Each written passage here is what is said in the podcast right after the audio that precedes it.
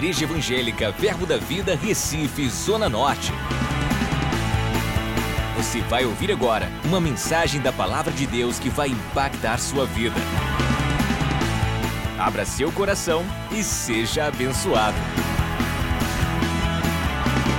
Na realidade, a gente só retorna terça, mas é uma honra e um prazer estar aqui com vocês, matando saudades, né? Eu queria conversar sobre vocês porque nós temos um aniversário às portas, você sabe disso. Nesse próximo final de semana a gente vai ter um convidado. E não é só o convidado americano que faz a diferença no nosso aniversário, é a celebração da festa em si. Nós celebramos 14 anos de igreja, Verbo da Vida Zona Norte, mas nossa história é maior do que isso. A nossa história não começa aqui. A nossa história começa desde o princípio que o Ministério Verbo da Vida iniciou nessa nação. Na realidade, um pouco antes, Desde quando o pastor Bud pisou o pé nessa nação, Deus tinha um propósito para ser liberado nessa nação. Ele saiu de casa, meu irmão, ele saiu dos Estados Unidos. Tem muita gente querendo ir fazer o caminho contrário e morar lá. Mas ele saiu de lá para cá. Ele não sabia nada geograficamente. Não foi um ato estratégico do pastor Bud e Mama Jane. Ele pensou que só tinha índio no Brasil, a ponto de trazerem papel higiênico. Na mala de, de, Mama Jane tinha papel higiênico, porque ela não sabia. Eles só receberam um comando e obedeceram. Se prepararam, fizeram o, o Rema Bible Training lá em Tulsa, Oklahoma. Uau! Do pastor Kenneth Reagan. Fizeram o treinamento, se prepararam, seguiram a direção de Deus e vieram para cá. Desde 83, Algo foi liberado quando aquele homem e aquela mulher pisou essa nação. Algo maior do que eles mesmos, algo que resvala até hoje e nos toca. Hoje você faz parte de algo maior e você precisa entender esse sentimento de pertencimento. Você pertence a algo maior. Por quê? Porque você decidiu estar aqui. No momento que você pisou aqui e algo confirmou dentro de você, muitos ainda não sabem nem explicar o que foi que aconteceu. Talvez a primeira vez que você chegou aqui, você disse: Isso é um bando de doido, nunca mais eu volto. E no outro, no outra semana, deu aquela vontade de você voltar. Alguns já testificaram isso. Se eu pedir para levantar a mão, acho que algumas pessoas levantam. Levanta sua mão para entender. Algumas pessoas aqui que chegaram diziam: Um bando de doido, não volto mais lá. Mas deu outro culto, ele estava aqui. E deu outro, estava de volta, e deu outro, estava de volta. Alguns já têm uma jornada com a gente e entende o que é ser dirigido pelo Espírito Santo. E aquela coisa que ele tinha por dentro que queria estar aqui, era o Espírito impulsionando para ele estar aqui. E eu não sei se você vai estar aqui um tempo, uma estação, ou até Jesus Cristo voltar, mas eu sei que existe algo para você realizar e receber aqui que vai mudar a história da sua vida. O sentimento de pertencimento, ele precisa estar dentro de você. Mas como é que eu crio um sentimento de pertencer a algo? E para o primeiro texto, eu queria chamar um convidado para ler o primeiro texto que eu vou ler nessa tarde. Estou doido para dizer noite. Se eu disser, ignora, ok? Eu queria que o convidado pudesse entrar, por favor.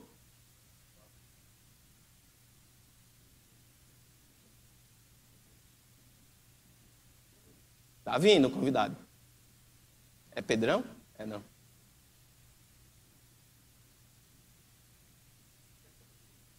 Vamos ler um versículo favorito. Amém. Aleluia. Aleluia.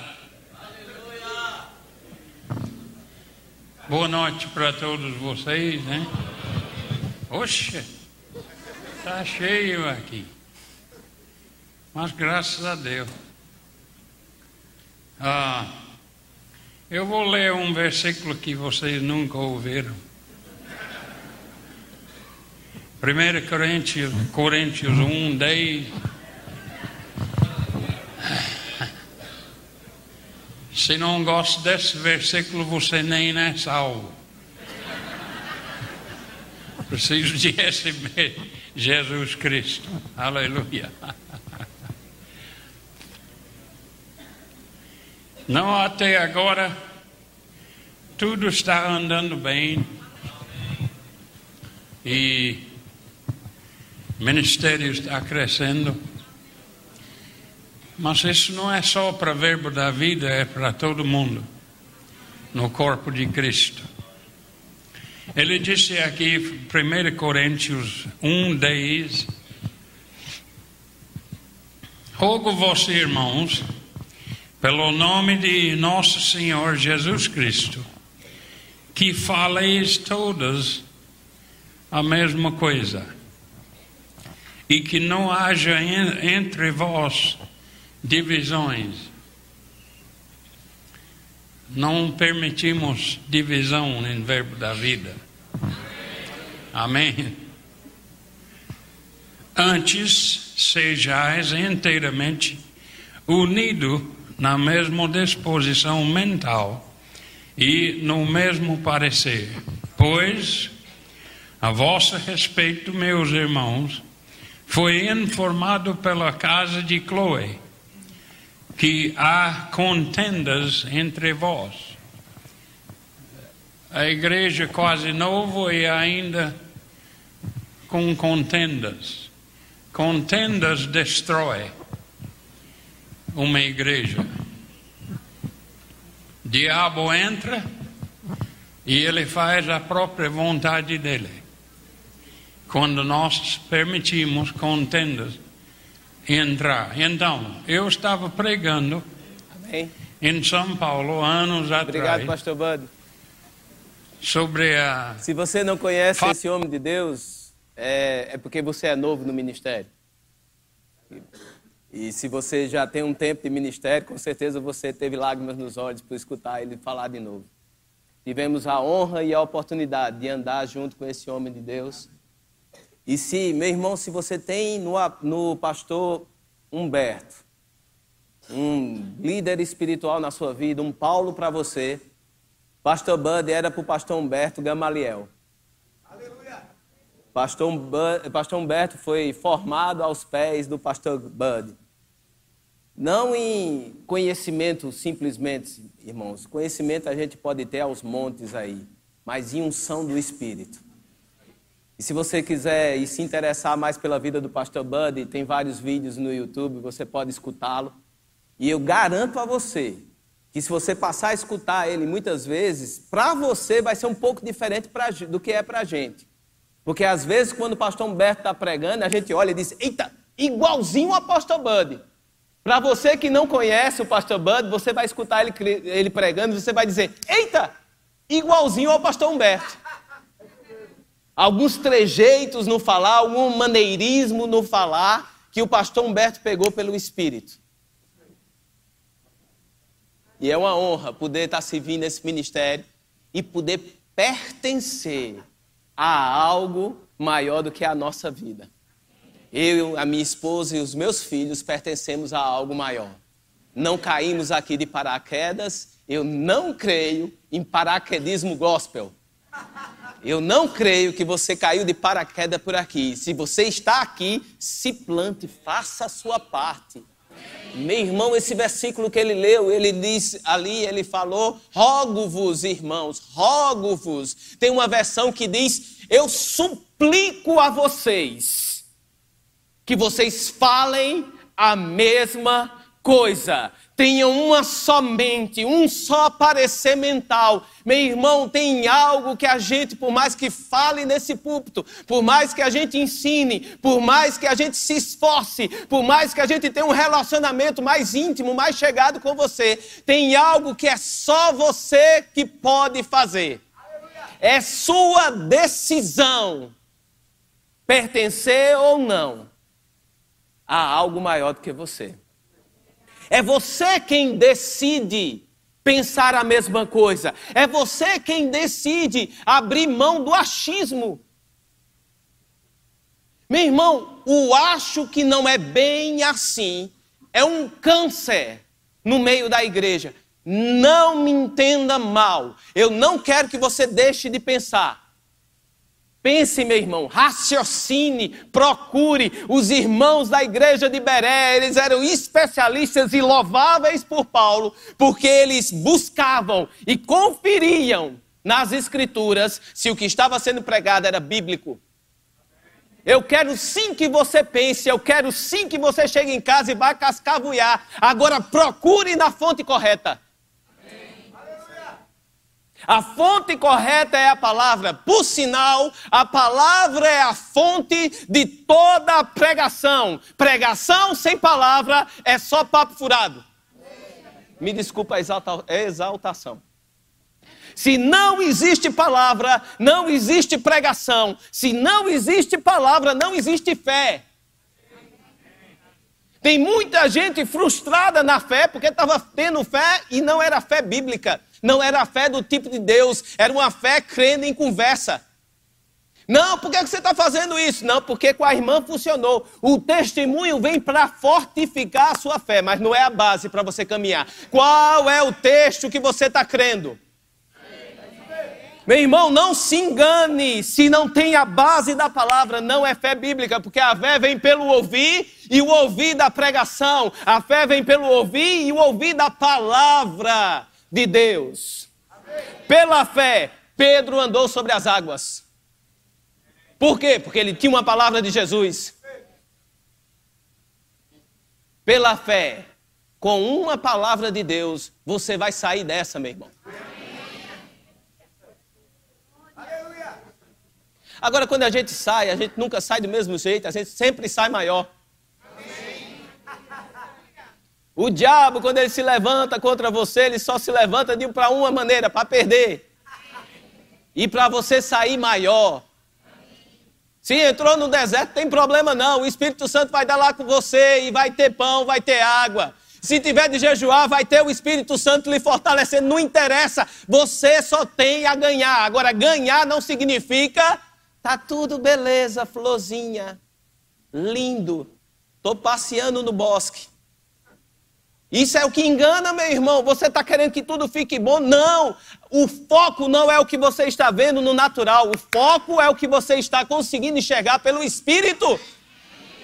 Eu já me vejo lá. Não interessa, meu irmão, das dificuldades que se levantam. Se Deus colocou algo no meu coração, eu já consigo me ver lá. E você? Mas para isso, a gente precisa acionar a bênção. Quem conhece o Salmo 133? Três versículos, né? Dá até uma música infantil. Três versículos de Jesus.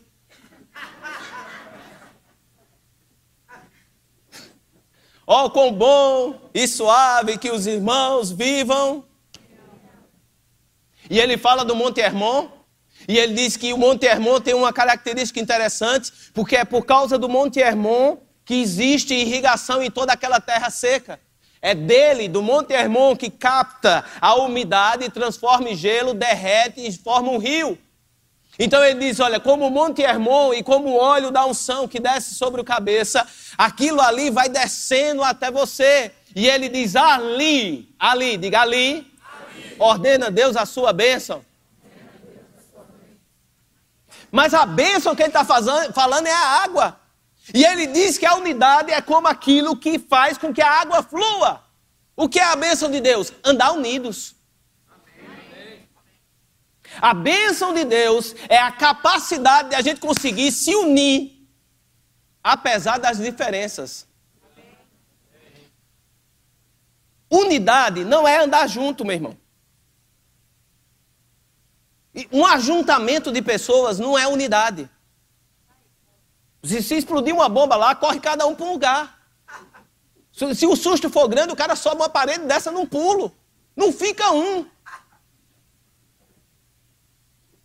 Unidade é fazer algo junto. Quando você vai fazer algo junto, precisa ter liga. Lembra que a gente teve uns cultos sobre unidade? Eu nem queria falar sobre isso. A gente teve uns cultos já sobre unidades, três cultos que a gente teve no domingo especial, que foi com Raquel e com Tiago Garcia. Eles vieram. Lembra do exemplo que deu da banda tocando, cada um no seu lado? Aquilo ali não traz harmonia, não tem unidade quando cada um faz o que quer. Existe unidade quando cada um faz o que precisa ser feito. E quando o que precisa ser feito é feito, a coisa anda. A coisa acontece, meu irmão. Mas onde está a unidade, ali é que está a bênção. Ô pastor, e quando eu saio da unidade, o que acontece? Você está saindo do local onde tem a bênção. Não basta ser um cabo de cobre. Para correr energia, você precisa ligar. Mas, pastor, quando eu nasci de novo, eu me transformei num condutor da bênção de Deus. É verdade. Você tem tudo o que você precisa para conduzir a bênção de Deus na sua vida e para manifestar. Está aí, foi Jesus que fez. Mas e por que a bênção não está fluindo? Porque você ainda não se ligou. E no momento que você se conecta, a bênção começa a fluir em você. Mas vamos ser bíblico, meu irmão. Vamos ler a Bíblia, bora? Bora. Filipenses capítulo 1, verso 27.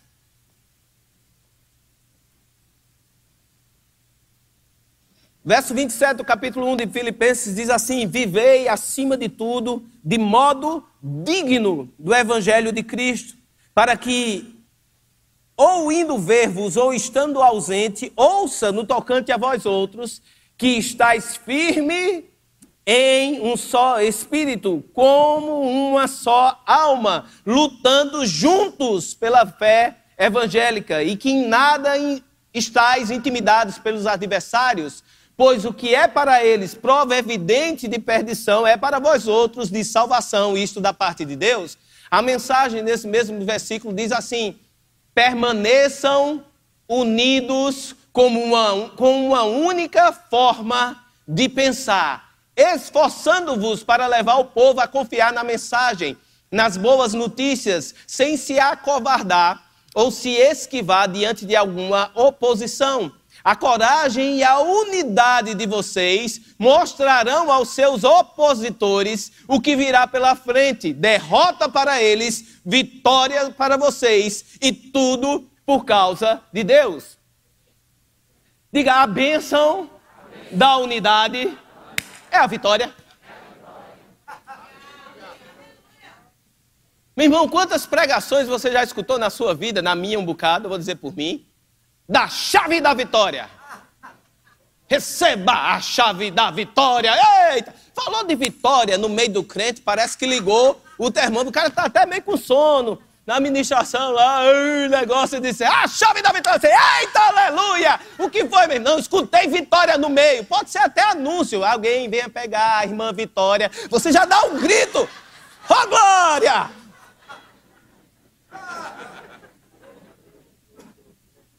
Mas tão importante quanto a vitória é o caminho que te conduziu até ela. Por incrível que pareça, não tem graça nenhuma se pegar você, colocar no helicóptero, levar até o Monte Everest, dizer lá, e dizer, você sobe no Monte Everest, bota uma bandeira e diz, conquistei o Monte Everest. Quen, quen, quen. Não vai, não vai trazer nenhum benefício. O benefício e o recompensa você sente quando você sobe o negócio lá e chega lá em cima cansado, mas você fincou a sua bandeira e disse: Conquistei. O que é que ficou? O crescimento da jornada. Você não é mais o mesmo. A chave da vitória, meu irmão, anda unido, se conecta, faz acontecer pensa igual. Se existe algo tão repetido na Bíblia para você fazer de pensar igual, significa que pensar diferente é uma possibilidade. Pensar diferente é uma possibilidade, está lá, vai abrir para você. Você pode pensar diferente do que a palavra fala, você pode achar que não é bem assim. Mas se você decidir pensar igual, vai ter um bocado de gente ao seu redor, caminhando junto com você, pegando junto com você. Abre a sua boca nessa igreja e fala sobre fé. Sério? Chega aqui nesse pátio e começa a falar: meu irmão, eu estou passando uma dificuldade muito grande, mas deixa eu dizer um negócio. Eu estou crendo na provisão sobrenatural. Duvido não juntar uns quatro ou três do teu lado e começar a dançar com você. Eita, aleluia! Amém mesmo? Se passar a escutar, ele vai dar tanto grito e glória a Deus e aleluia e dançar do seu lado. Por quê? Falando a mesma coisa. Você vai atrair amizades, pessoas que vão falar junto com você.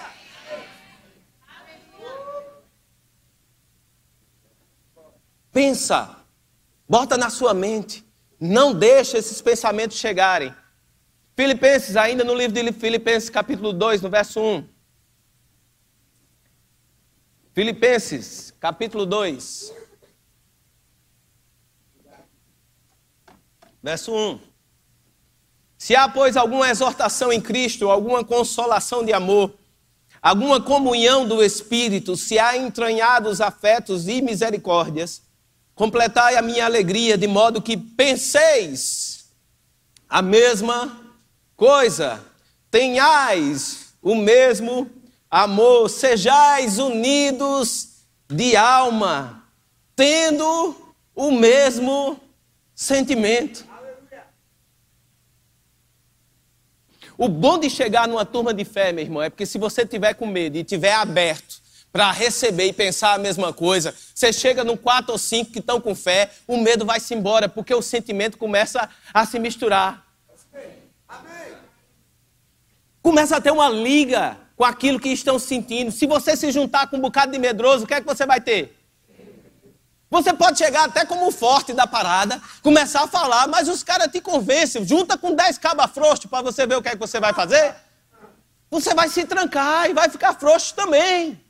Agora, se pelo contrário você é frouxo e se junta com 10 cabas macho, ou fêmea, eu fui, né? 10 pessoas corajosas, macho ou fêmea. Você vai, vai surgir o que dentro de você, meu irmão? Ninguém quer, ninguém quer negar a crise. Ninguém é doido de negar a crise. Crise está aí. Ô pastor, eu vim para a igreja para ter outra perspectiva do negócio. O senhor está dizendo que crise está aí, me lembrando da segunda-feira. Estou lembrando da segunda-feira, sim, meu irmão, porque você vai sair daqui e você vai enfrentar a crise da segunda-feira. Mas se a crise da segunda-feira bater muito forte, você liga para o irmão: Ei, irmão, tá bem? Tô bem. Tô meio com medo. Ele disse, tá com medo nada, rapaz. Depois do culto que tu assistiu ontem. Leva uma puxada para cima de um lado, leva uma puxada para cima do outro, leva uma puxada para cima do outro. Meu irmão, eu saio no meio da rua olhando para o Aluga-se, que é a maior rede de, de, de, de negócios que está hoje em dia, é o Aluga-se. Você já percebeu? Está espalhada. Tem mais Aluga-se do que farmácia. O Aluga-se. E para mim eu digo, eu vou olhando assim, dizendo, aqui dá bom isso aqui, aqui dá bom isso daqui. Eita, uma padaria aqui dava bom demais. Eita, um pet shop aqui funcionava demais. Eita, olha aqui. Meu irmão, eu não começo, eu não consigo olhar para uma crise e não ver uma oportunidade. Não é nada para o meu bico, não fui chamado para nada disso. Mas, meu irmão, pense numa pessoa otimista. Pense numa pessoa para cima que vê a oportunidade em tudo. A oportunidade é agora, meu irmão. É no meio da crise que a coisa funciona, é no meio da crise que você investe, é no meio da crise que você cresce. Agora, como é que você faz isso? Se todo mundo no barco estiver pensando para cima, é palpável no ambiente. Quando você chega no lugar e sabe que as pessoas estão crendo. A unidade não é questão de achar afinidade.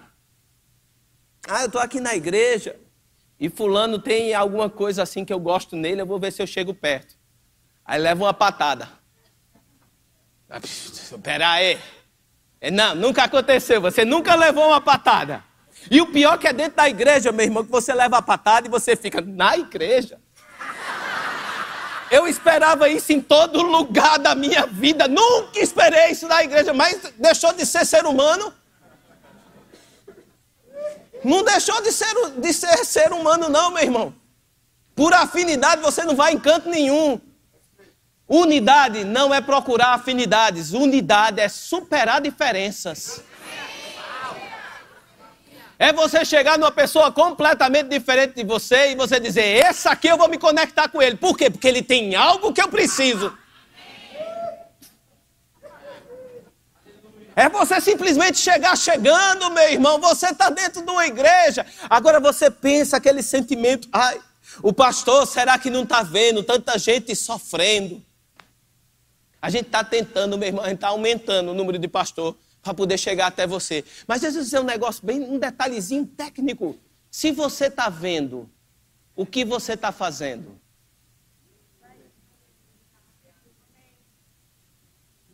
Vou lhe explicar. Vamos ler mais um texto.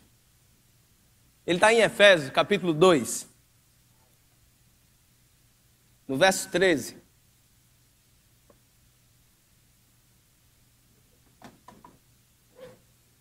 Vai ler do 13 até o 22. Você gosta de ler a Bíblia?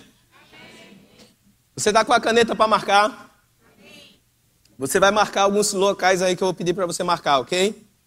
Se você não risca a sua Bíblia, como o pastor Humberto já nos ensinou, peça para o vizinho riscar. Ele não vai ter nenhuma afeição pela sua Bíblia. Ele vai riscar com alegria. Vamos lá. Mas agora em Cristo Jesus, vós que antes estáveis longe, fostes aproximados pelo sangue de Cristo, porque Ele é a nossa paz, o qual ambos fez um, e tendo derribado a parede da separação que estava no meio, a inimizade, aboliu na sua carne a lei dos mandamentos na forma de ordenanças, para que os de dois criassem em si mesmo um novo homem. Você é a nova criatura. Por causa do sangue e do corpo de Cristo, através do sacrifício naquela cruz, ele mudou a história da sua vida. Tem que ter algo novo. Crie expectativa para o novo. Tem que ter algo novo. Não pode continuar do mesmo jeito. Tem que ter algo novo. Para ter algo novo, você precisa gerar dentro de você expectativa para o novo.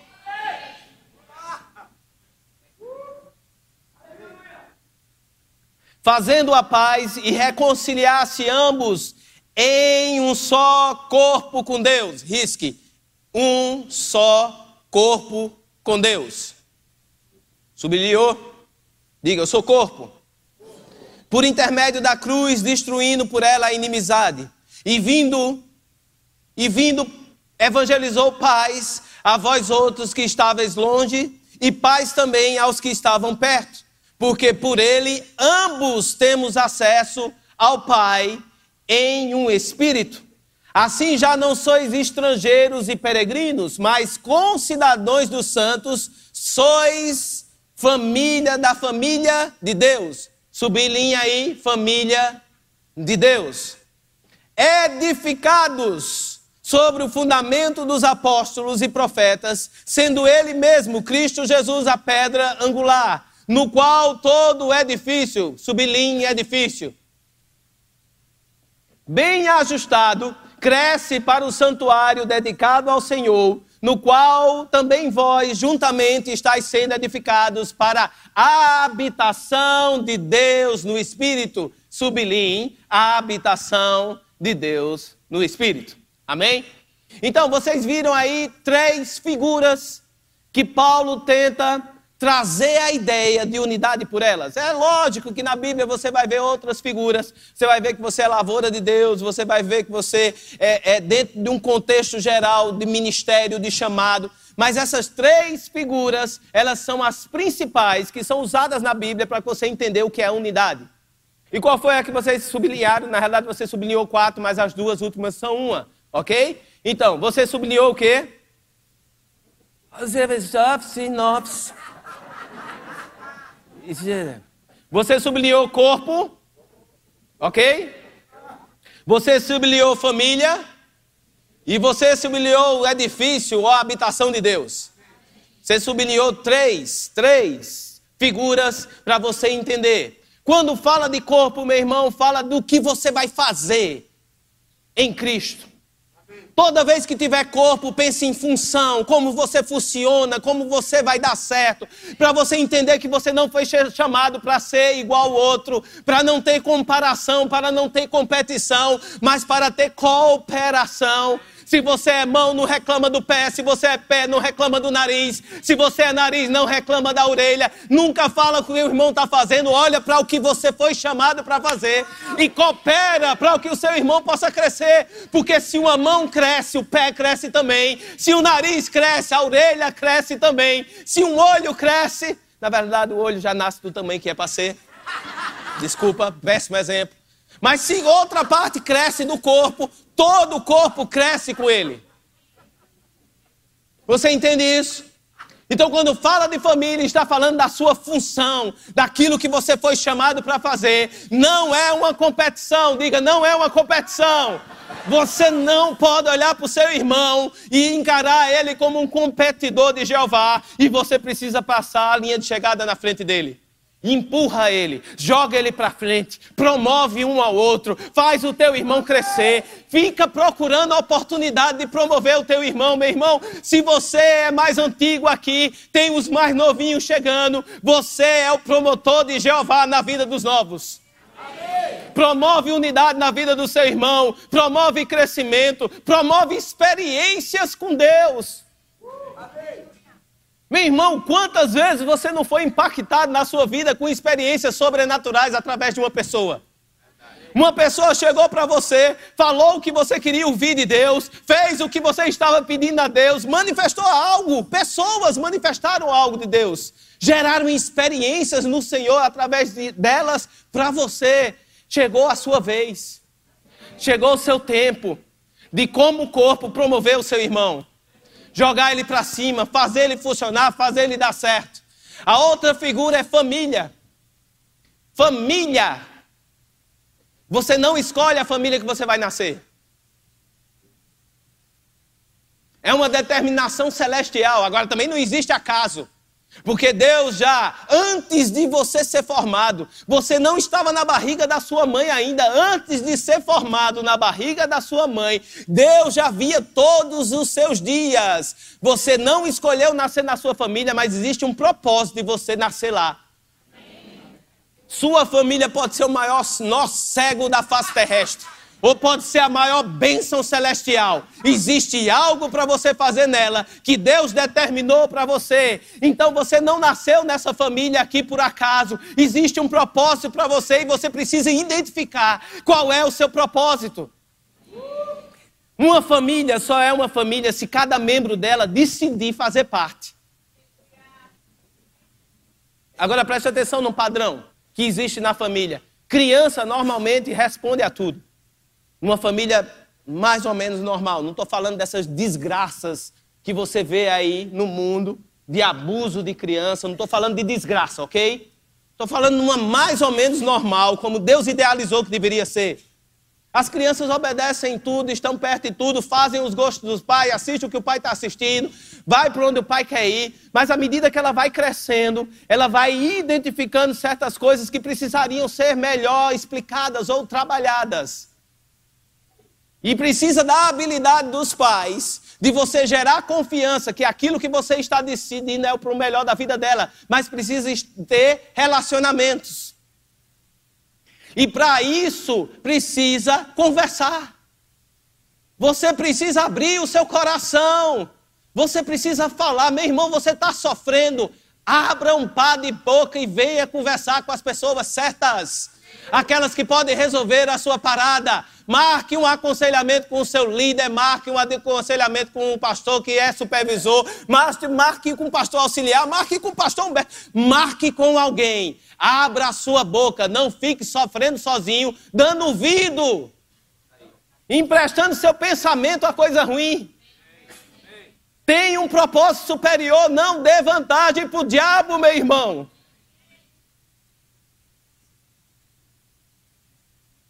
Agora tem outra característica interessante. Eduardo é mais velho lá em casa e eu tenho duas gêmeas. Se você não conhece, Sofia e Luísa, sete, Luísa, sete anos. E elas são gêmeas. Eduardo era uma figura. O que a gente conversou com Eduardo? Que hoje é, parece. Tem, tem chinela. Eu falo, mas sem problema nenhum. A Bíblia diz: corrige o seu filho com a vara e livrará ele da morte. O bichinho no, no, departamento infantil, ele era conhecido como o boi ou era o touro? Era uma coisa assim. Um dia me chamaram no departamento infantil, ainda na outra igreja. As cadeiras estavam tudo num canto. O menino num canto e os outros meninos assim. Eu disse, o que foi isso? Não, ele teve uma raiva, jogou as cadeiras tudo em cima de todo mundo. Tá todo mundo ali com medo dele. Eu, foi? Ô, oh, bonitão, chega aqui. Porque é filho de boi. Tem um touro como pai, né? Que te resolve, rapaz. Vou lhe ensinar como é que se controla. Pai, eu não consigo controlar esse impulso. Eu digo, eu lhe ensino. Vai ter ensinamento. E ele teve. Você pode perguntar a ele. Ele vai dizer como é que ele era e como ele é hoje. É uma bênção. O menino é uma bênção. Posso estar falando como coruja, mas enfim, quem conhece que o julgue. Dentro desse contexto vem Sofia e Luísa.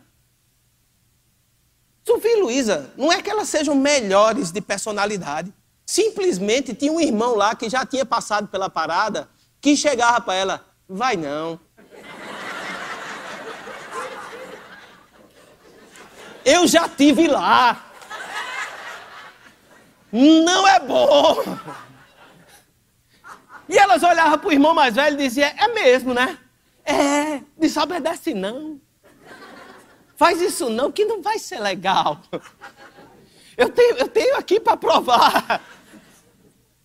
E engraçado que elas dão, dão ouvido para ele e elas não, nem a metade do que ele foi disciplinado, elas foram. E quando eu falo de disciplina, não é só surra, vai castigo, vai as outras ferramentas que a gente pode utilizar. Se você precisa de uma aula sobre isso, está Vanessa e Ricardo aqui, é só chegar e fazer uma conferenciazinha com eles que eles te ensinam como coloca a ordem dentro de casa, ok? Mas elas não fizeram, elas não sofreram metade da disciplina, nem sequer, nem metade. Somada as duas, não dava nem metade do que ele sofreu, porque tinha um irmão mais velho que dizia: não vai, não é bom. No contexto de família, você é irmão mais velho. Você tem feito a sua parte dentro da família de Deus para o negócio crescer? Você tem chegado e aconselhado os irmãos mais novos que têm chegado? Aqueles que descaíram, que perderam, descaíram o semblante. Chega perto dele, dá uma cutucada. Eu gosto da, história de Caim. Não, peraí, peraí, calma. Não gosto, porque é uma desgraça, mas eu gosto do que a gente pode tirar de exemplo de Caim e Abel. Deus chega para Caim e diz: Cadê teu irmão? E ele responde: ele, a resposta é uma pergunta para Deus: Acaso sou eu cuidador do meu irmão? Sim. A resposta é óbvia: sim. Você deve cuidar do seu irmão. Num ambiente de unidade, você deve se esforçar para manter todo mundo junto.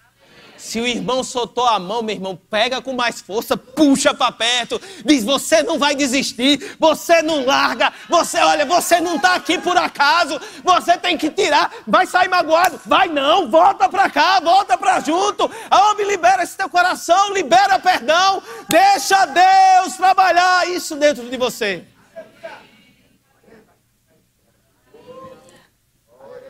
E por final é difícil, meu irmão. A gente só se mudou e a gente estava falando hoje, à tarde, conversando com os meninos. A minha filha olhou para mim, pai, eu não quero me mudar mais não. Eu disse, eita, tá difícil. Tá difícil por quê? Porque onde Deus mandar, nós vai, meu irmão. Ele está aqui agora, não sei se ele mandar para a esquina, eu vou para a esquina. Não tenho dificuldade para isso, a gente já se mudou três vezes. Ela participaram de, das três mudanças. O engraçado, toda vez que a gente vai se mudar, a gente vai olhar um apartamento novo. E eu saio da minha casa, vejo meu apartamento todo arrumadinho, como ele é, com uma cara que tem um apartamento, chego num negócio que eu não consigo ver nada. Meu irmão, eu olho para aquele lugar vazio, me dá uma angústia dentro do meu coração. Eu digo, eu vim morar nisso aqui. Estou com o meu apartamento todo montado ali, todo bonitinho, vou morar nisso aqui. A minha esposa, que é arquiteta, graças a Deus, vai dar certo, é aqui mesmo, vai ficar bom, vai funcionar. E eu, tá, em cima da tua palavra, a gente vai. E a gente faz todo aquele processo de mudança, tem aquelas duas, três semanas, né, Vanessa? Para organizar as coisas, para deixar mais ou menos com a cara de casa, tirar das caixas. E de repente você entra naquela casa nova e você vê: Meu Deus, que coisa linda. E quando você volta na casa antiga, que saiu todas as coisas para entregar a chave, você olha para aquilo vazio e faz: Meu Deus, que desgraça é essa? O mesmo sentimento que eu tinha quando via a outra casa vazia, estava vendo naquela que eu achava que era a minha casa. Mas quem faz a casa é o habitante.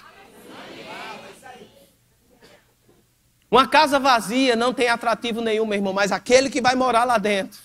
É ele quem decora, é ele quem diz que cor vai ser, é ele que diz onde o móvel vai estar, é ele que diz como as coisas vão funcionar. Se quiser dormir na sala e aquilo for uma sala, mas você botar uma cama, transforma em quarto. Por quê? Porque eu quis. E vai chegar lá, o que é isso? Um quarto. Tem cara de quarto, tem cama, tem. É Ele quem diz como vai funcionar. O que é que a casa precisa fazer? Se render. Ela diz: Chega, meu filho, mora em mim. Faz a tua obra, faz acontecer. Muda as coisas de lugar.